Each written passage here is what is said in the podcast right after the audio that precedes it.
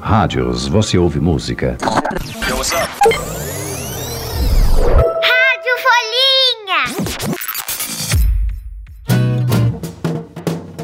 Tem que ser muito macho pra fazer não sei o quê. Já sabe cozinhar, já pode casar, né? Mulher só é completa quando tem filho. Tem uma dessas frases que eu acho até engraçada, de tão absurda. Qualquer carro dá pra capotar, rapaz. Bota esse carro na minha mão que eu te devolvo ele capotado. Não, não é essa. É essa, ó. Mulher no volante, perigo constante. Conhece essa? Ah, esqueci de me apresentar, né? Eu sou a Teté Ribeiro, eu trabalho como repórter da Folha. E essa é a Rádio Folhinha, um podcast que a gente inventou para ajudar você a entender alguns assuntos ou palavras que vivem nas conversas dos adultos e nas notícias de jornal e de TV, mas ninguém fala exatamente o que aquilo quer dizer. O tema hoje é feminismo. E eu chamei a Renata Senli, uma brasileira que estuda esse assunto numa universidade lá em Portugal, para me ajudar nessa missão. Daqui a pouco ela chega na conversa. Antes disso, vê se você consegue entender essa frase, que eu aposto que todo mundo já ouviu, mas ela tá em espanhol. Qué niña más bonita. Eres una princesa. Deu para entender? Essa voz é de uma adolescente espanhola chamada Alice Ródenas. Ela fez um vídeo com 100 frases que toda menina ouve desde que é bebê. Algumas delas a gente botou lá no comecinho do programa, mas em português. A gravação da Alice viralizou, foi vista milhões e milhões de vezes. E o que ela disse naquele pedacinho que eu mostrei foi: Que menina mais linda, você é uma princesa. E qual o problema de dizer que uma menina é uma princesa? Parece um elogio, não parece? É que por trás dele tem uma ideia ali escondida, antiga e boba, de que toda princesa vai ter um príncipe ou um rei para cuidar dela, paparicar e fazer todas as vontades. E ela, que é linda, não vai ter que fazer nada. Pareceu um bom negócio? Falando assim, meio parece, né?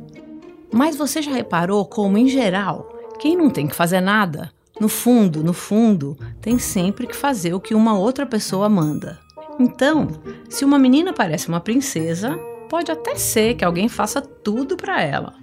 Porque ela sozinha, coitadinha, não consegue nada nessa vida. Mas e se essa princesa resolve fazer uma viagem? Ou aprender alguma coisa que o tal do príncipe ou o tal do rei não goste? Eles provavelmente não vão deixar, né? E aí, ainda parece um bom negócio? Não falei que essa ideia era antiga e boba? Sabe como é o nome dessa ideia? Machismo. O machismo quer dizer que os machos, que na raça humana são os homens, e os meninos são mais poderosos, ou mais inteligentes, ou mais fortes que as mulheres e as meninas, o que é óbvio uma grande bobagem. Mas a verdade é que ele sempre existiu, ninguém sabe direito por quê. E o feminismo, que é mais recente, foi criado para combater o machismo, é o que a gente vai explicar aqui. E vai fazer isso junto com a Renata Senli, essa mulher poderosa, inteligente, forte e divertida que dedica a vida ao feminismo. Eu comecei perguntando o básico para ela: o que é o feminismo? E olha o que ela me disse. É uma luta de muitos séculos das mulheres por terem os mesmos direitos que os homens. Primeiro, por entender que elas não têm os mesmos direitos que os homens, que às vezes parece que a gente já tem hoje, mas a gente não tem ainda. E de se conscientizar sobre isso, saber que isso é uma realidade e lutar para que isso deixe de ser uma realidade, para que todas as meninas e mulheres tenham acesso à educação, tenham acesso a uma vida de qualidade, então poder fazer esportes, por exemplo, os esportes que elas quiserem, poderem se vestir como elas quiserem, poderem ter a profissão que elas quiserem e serem reconhecidas por isso. A Renata faz doutorado em estudos feministas na Universidade de Coimbra e já fundou dois projetos com outras mulheres. Um chamava Conexão Feminista e o outro o Política é a Mãe. Tudo para tentar botar em prática o que ela aprende nas pesquisas. A Renata disse que o feminismo é uma luta muito antiga eu fui pesquisar para saber o que, que o feminismo já conquistou nesse tempo todo. E olha o que eu descobri. A sua mãe, ou a sua tia, ou a sua professora, tem o direito e o dever de votar no dia das eleições, assim como seu pai, seu tio, seu professor, certo? Pois é, nem sempre foi assim.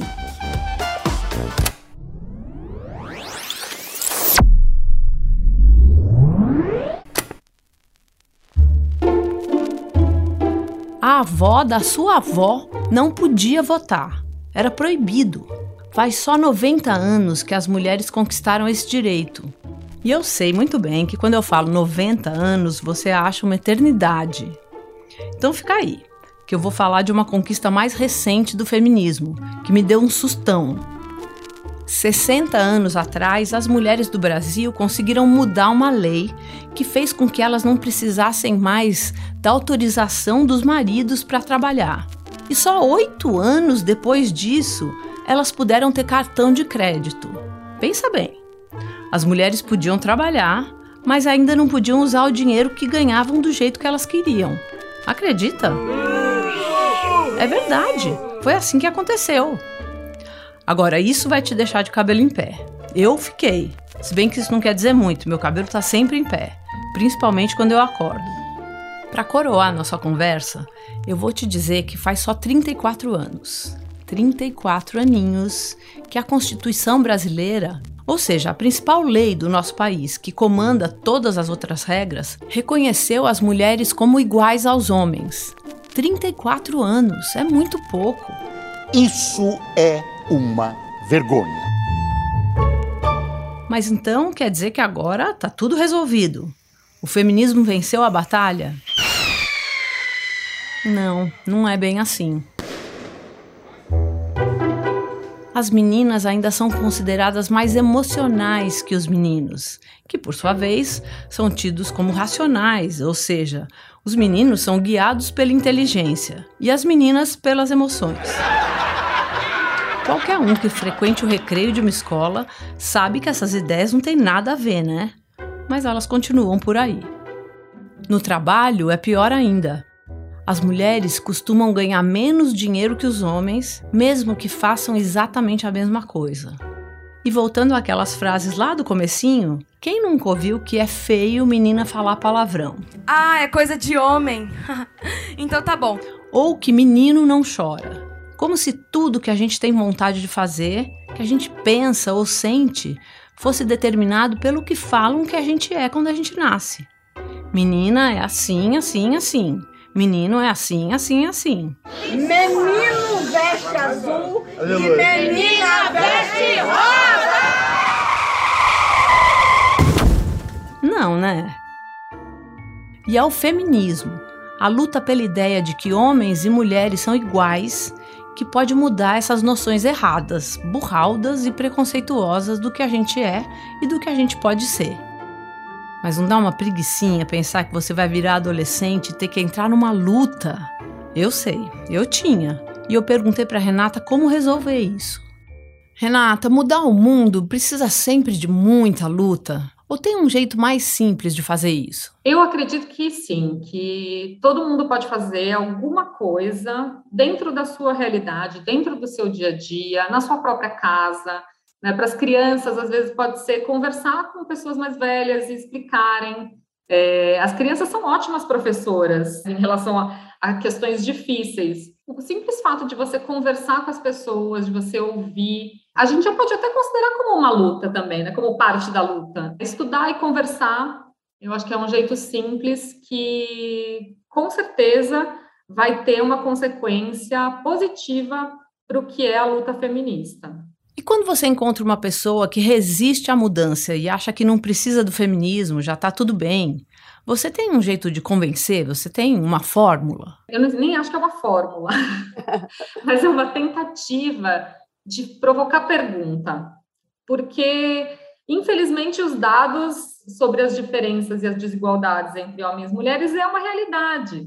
Então, fazer com que essas pessoas façam algumas perguntas e tentem encontrar as respostas pode ser um meio de fazê-las perceberem a importância do feminismo ainda nos dias de hoje. porque acho que é o melhor modo da gente tentar, não sei se convencer, mas abrir um pouco a cabeça de quem ainda acha que a gente não precisa de mudança. Estudar e conversar, acho que é uma coisa que todo mundo pode fazer, né? Não é inacessível para ninguém. Eu acho. E você, o que acha? Eu sou a Teté Ribeiro. Caso você já tenha esquecido meu nome, e eu faço pesquisa, reportagem e narração desse podcast. A edição de som é do Rafael Conkle. E nesse episódio você ouviu áudios de Alice Rodenas, Choque de Cultura, Mais Psicólogos, Rede TV News, Tawane Teodoro no canal Slam da Guilhermina e Poder 360. A gente se encontra para falar de outros assuntos aqui na Rádio Folhinha. Segue a gente no seu aplicativo favorito para não perder os próximos episódios. Tchau!